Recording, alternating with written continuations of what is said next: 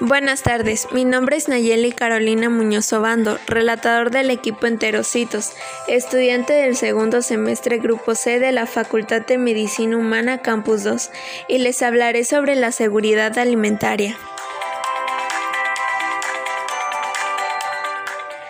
Como primer punto, debemos saber que la seguridad alimentaria se refiere solo a la importancia de consumir alimentos que no sean dañinos para nuestra salud.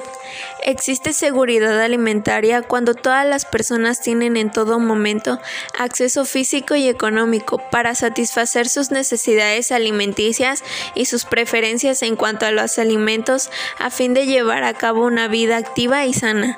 También debemos saber que la seguridad alimentaria saltó la primera página de las agendas políticas mundiales a raíz de los acontecimientos que desencadenaron tras la aparición de la crisis financiera, energética y alimentaria de 2008.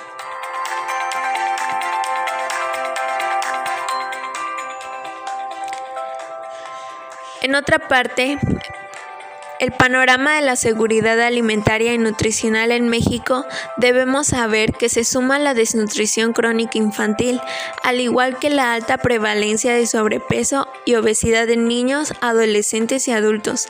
La doble carga de la mala nutrición impide el adecuado desarrollo físico e intelectual del individuo, al mismo tiempo que aumenta el riesgo de enfermedades crónicas no transmisibles, con grandes costos directos e indirectos para las familias y la sociedad.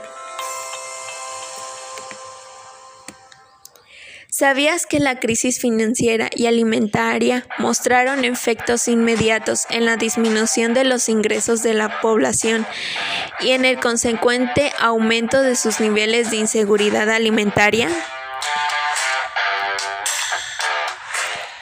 Un artículo muy importante es que en el 2010 22.2% de los hogares tuvo que disminuir la cantidad y calidad de alimentos que suele consumir e inclusive llegó a experimentar hambre debido a la falta de dinero u otros recursos.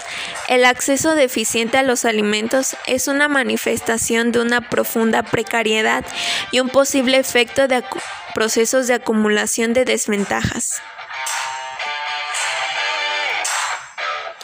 En el 2010 se registró que casi 8 de cada 10 carentes por acceso a la alimentación no tiene seguridad social, uno de cada 3 no tiene acceso a servicios de salud y alrededor de 3 de cada 10 habita en viviendas de mala calidad. A pesar de ellos, los programas de ayuda alimentaria benefician solo a 4 de cada 10 hogares carentes de acceso a la alimentación.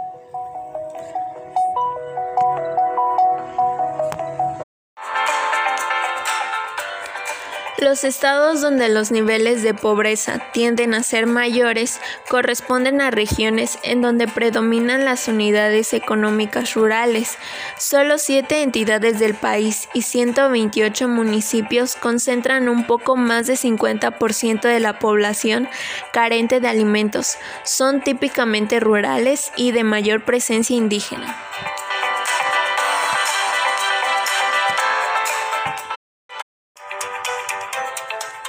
Como por último punto, la erradicación de la inseguridad alimentaria requiere un rediseño de una política y estrategias orientadas a tal fin, en un proceso participativo que considere la multidimensionalidad de la seguridad alimentaria, la institucionalidad que asegure la coordinación y coherencia de las políticas sectoriales y la propuesta de los recursos indispensables.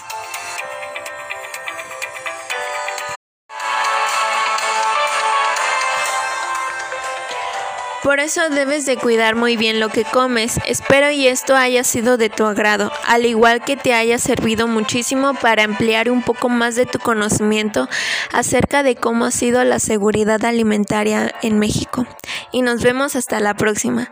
Chao.